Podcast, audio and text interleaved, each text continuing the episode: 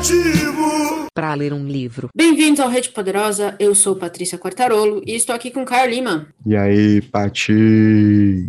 Pronto para mais um quadro? Mais um quadro novo, cara. Meu Deus. tá muito divertido. A gente tá, tipo assim, indo até a última instância para fazer quadro sobre livro nesse podcast, entendeu? Isso é o tanto que a gente gosta de falar de livro. Sim é o tanto que a gente gosta de falar besteira, né? Os livros são pretexto, né? isso, é, isso é verdade.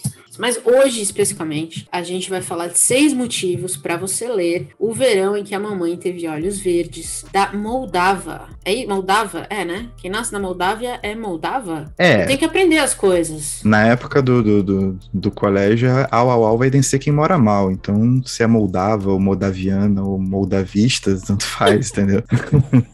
Muito bem. Isso se a Moldávia ainda existir, né? Depois da guerra, porque as coisas estão meio malucas. Mas a gente está falando então do livro da Tatiana Tibuleak, que saiu pela editora Mundarel, com tradução direto do moldavo. Gente, eu nem sei agora. Olha só que loucura. Que livro fora da minha caixa de vivência. Exatamente. Com de Fernando Clabin. São as experiências que a nossa digníssima Mundarel proporcionam, né? Só uma, né? Tem muitas outras incríveis. Já falamos mais do que. É, mais do que sempre a gente está falando aqui da Mundarel, então a gente não cansa. Porque a Mundarel realmente o catálogo tá cada dia mais bonito. Exatamente. E se quiser mandar alguma coisa aí, ô Silvia, chega junto, hein? é, vamos lá, vamos começar então. Um motivo para ler. Você fala um, eu falo um, até a gente será o seis. Então vai, um motivo para ler O Verão em que Mamãe Teve Olhos Verdes. Para mim, o primeiro motivo e o mais atrativo de todos é que a linha do tempo é completamente quebrada. Então, no meio do livro tem um monte de digressões, um efeito nostalgia maluco. Essas memórias passam por uma, por uma certa fantasia dele, tem uma questão meio onírica no meio também. Tem todo um, um tchan ali que tira a linearidade do livro que me atrai, entendeu? E deixa a leitura mais divertida também, você não sabe o que vai acontecer. Exato, exato. Principalmente assim, né? Vindo da, do, do protagonista ali, que é uma pessoa completamente totozinha. Fora da casinha. Sim. Sim. Um dos motivos para mim para ler O Verão que Mamãe Teve Olhos Verdes é que é um livro de estreia. Então todo mundo que tá me ouvindo, que tem aquele toque maluco de ler um autor pela ordem de publicação, que tá aí até hoje lendo Agatha Christie depois de cinco anos, você pode começar aqui agora e vai começar com uma porrada. E eu sempre fico muito impressionada com livros de estreia que são já fodidos, assim. Porque não é o que a gente espera, né? Livro de estreia é aquele livro que tá aprendendo, tá testando coisa, tá achando sua voz. E aí vem a Tatiana e lança isso aqui de primeira, assim. É fantástico. Pode que a resposta de você fazer algo melhor no próximo, né?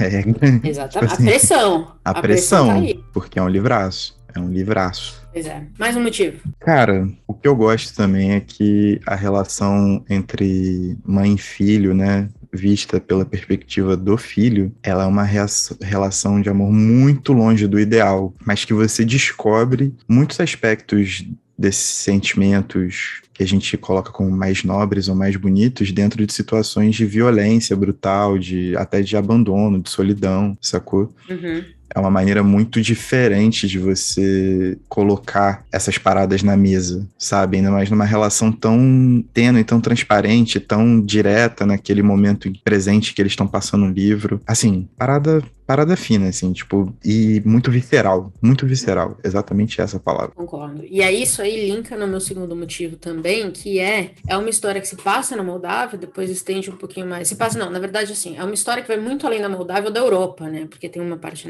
na Inglaterra, na verdade, se passa.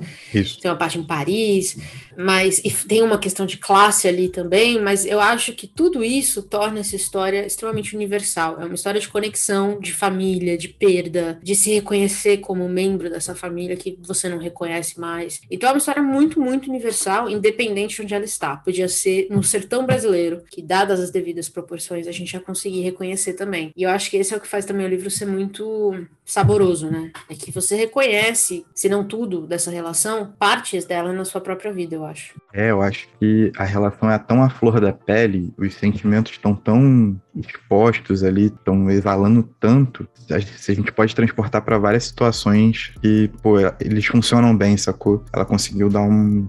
Uhum. tirar o, o, verniz europeu da parada, assim, sabe? Isso ficou muito maneiro. E agora é meu último motivo, né? Então, falando sobre a questão visceral e essa questão mais imagética da coisa que me pegou muito, a principal imagem que fica na minha cabeça são os momentos em que o filho fala da mãe, descreve a mãe, porque sempre parece uma viagem de ácido, assim. Então, às vezes, a mãe é meio deformada, às vezes ela tá meio que derretendo, saca? E dentro do contexto do livro, isso representa muito como ele e como ela trocam nessa relação. Através da imagem que ele, que ele forma da mãe, transparece muito do que é a relação dos dois e do, ou de como essa relação vai se transformando nos dias que eles passam juntos. Então eu achei muito potente, achei muito forte, achei muito criativo a representação da mãe pelos olhos do filho nesse livro, assim. Achei muito brabo, muito brabo mesmo. É metafórico mas ela tá derretendo, né? Sim, sim. Tem coisas acontecendo que, né, não vou dar spoiler, mas quando você descobre o porquê dessa viagem, ela estava derretendo de verdade. Exato. Então, tipo, é isso aí. Mistura um pouco da ficção e da realidade, essa lente de aumento, essa questão do absurdo. São várias pitadas, assim, que fazem as coisas serem muito mais pungentes, assim, muito mais ativas na memória também. Tipo, eu até hoje, assim, eu lembro da, de algumas imagens descritas no livro. Eu já li esse livro há um bom tempo. Mas a, a imagem da mãe, assim, das descrições da mãe são muito fortes, muito fortes. E meu último motivo para ler, se nada disso te convenceu, e eu espero que sim, é que eu acho que é um livro que você começa e a, a própria autora joga as expectativas lá embaixo. É, todo mundo é meio ruim, assim, as pessoas são meio desagradáveis. E aí, à medida que você vai lendo, você vai percebendo as camadas, e, e, eu acho que ela consegue criar uns personagens que vão ficando cada vez mais profundos, justamente porque eu acho que essa, essa coisa do imaginário, da, das imagens que você trouxe é muito real, é perfeito. Tanto que a profissão que ele vai exercer depois também tem muito a ver com a visão, né? O que você cria a partir do que você imagina. Mas eu sinto que eu comecei lendo o livro sobre é, uma pessoa e eu acompanhei toda, todo o crescimento da maturidade dessa pessoa, passando passando por coisas que são terríveis, mas até virar uma pessoa completa, de certa forma, sabe? Um adulto. Não sei se completa é a palavra, mas você meio que. E, e tudo isso em menos de 250 páginas. É, uma, é um trabalho fantástico, assim, eu não tenho outra palavra.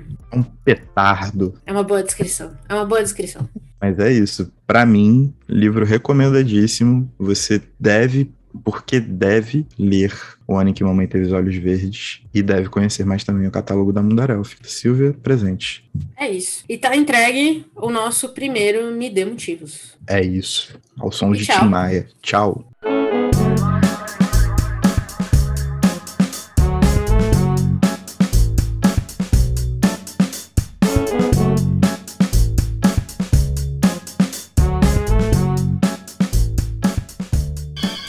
Want you to know the power of the underground. We'll fight alone, just as we used to do in those days. All right. Fight just like we used to do.